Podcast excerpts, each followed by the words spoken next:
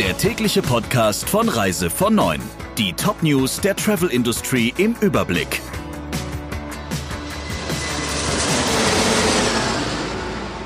Mit Friederike Breyer, schönen guten Morgen. Wegen Reisen, die im Zuge der Corona-Krise abgesagt worden sind, fordern die Reiseveranstalter bereits gezahlte Provisionen von den Reisebüros zurück. Das dürfte sich insgesamt auf einen dreistelligen Millionenbetrag belaufen, so die Vorsitzende des Reisebüroverbands VUSR Linhoff in der Wirtschaftswoche. Rechtlich befinden sich die Reiseveranstalter, die unter fehlenden Einnahmen und Rückforderungen der Kunden ächzen, auf der sicheren Seite. Denn die Provision steht Reisebüros nur für tatsächlich vermittelte Umsätze zu. Große Anbieter sollen Beträge bereits per SEPA-Lastschriftverfahren zurückbeordert haben. Die Abbuchungen wiederum machen den Reisebüros schwer zu schaffen. Laut Linhoff wird nahezu jeder Agentur in diesen Tagen die bereits überwiesenen Provisionen von TUI, FDI, der Touristik und einigen Spezialveranstaltern automatisch vom Konto gebucht. Wer sich dagegen wehrt und die Lastschrift widerruft, riskiert eine Kündigung seines Vertrags.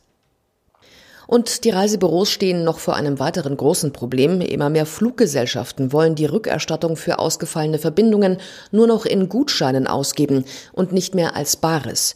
Das bringt viele Reisebüros in die Bredouille, denn nach europäischem Recht sind sie verpflichtet, Refunds zu leisten, wie das Fachblatt Travel Talk schreibt. Und vor allem die Kunden sind jetzt verärgert. Sie weigern sich, einen solchen Gutschein zu akzeptieren und beharren auf einer Rückzahlung in Form von Geld. Den Frust bekommen dann in erster Linie die Reisebüros zu spüren und nicht die Airlines selbst. Die vier Kreuzfahrtschiffe der Phoenix-Flotte sind mehr oder weniger voll besetzt auf dem Weg nach Hause. Die Schiffe sollen zwischen dem 1. und 18. April in Deutschland eintreffen, hieß es von Phoenix Reisen. Als sich die Corona-Krise zunehmend verschärfte, waren die Schiffe noch in allen Teilen der Welt unterwegs. Den weitesten Weg nach Hause hat jetzt die von Australien kommende Artania vor sich. Sie wird während ihrer Reise einige technische Stops einlegen müssen und kommt laut Unternehmen zwischen dem 13. und 18. April in Bremerhaven an. Die meisten Gäste der Schiffe seien noch an Bord, nur ein kleiner Teil habe die Reise per Flug beendet, hieß es weiter. Phoenix Reisen hofft, dass ab Mai die Kreuzfahrtsaison wie geplant fortgesetzt werden kann. Die Corona-Welle hat nun auch die Vereinigten Staaten voll erfasst. In New York sind mittlerweile mehr als 15.000 Infizierte bestätigt. Das ist ein Drittel aller Fälle in den USA. New Yorks Bürgermeister de Blasio sprach im Fernsehsender NTV vom Epizentrum der Corona-Pandemie in den USA. Inzwischen gibt es dort über 100 Tote. Seit Sonntagabend sind in der Millionenmetropole Einkaufszentren, Friseursalons, Büchereien und andere nicht lebensnotwendige Einrichtungen geschlossen. De Blasio appellierte an die New Yorker, Abstand voneinander zu halten.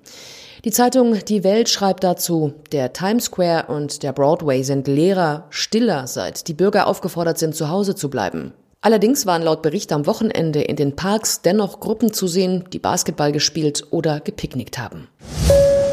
China gilt als das Ursprungsland des Coronavirus. Dort ist es jetzt offenbar gelungen, die Ausbreitung einzudämmen.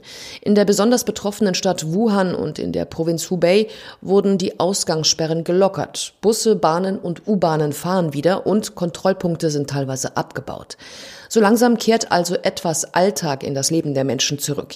Wie die Tagesschau berichtet, gibt es nach offiziellen Angaben aus China keine neuen Infektionen mehr mit dem Virus. Alle zuletzt gemeldeten knapp 40 neuen Fälle seien von außen ins Land eingeschleppt worden, hieß es.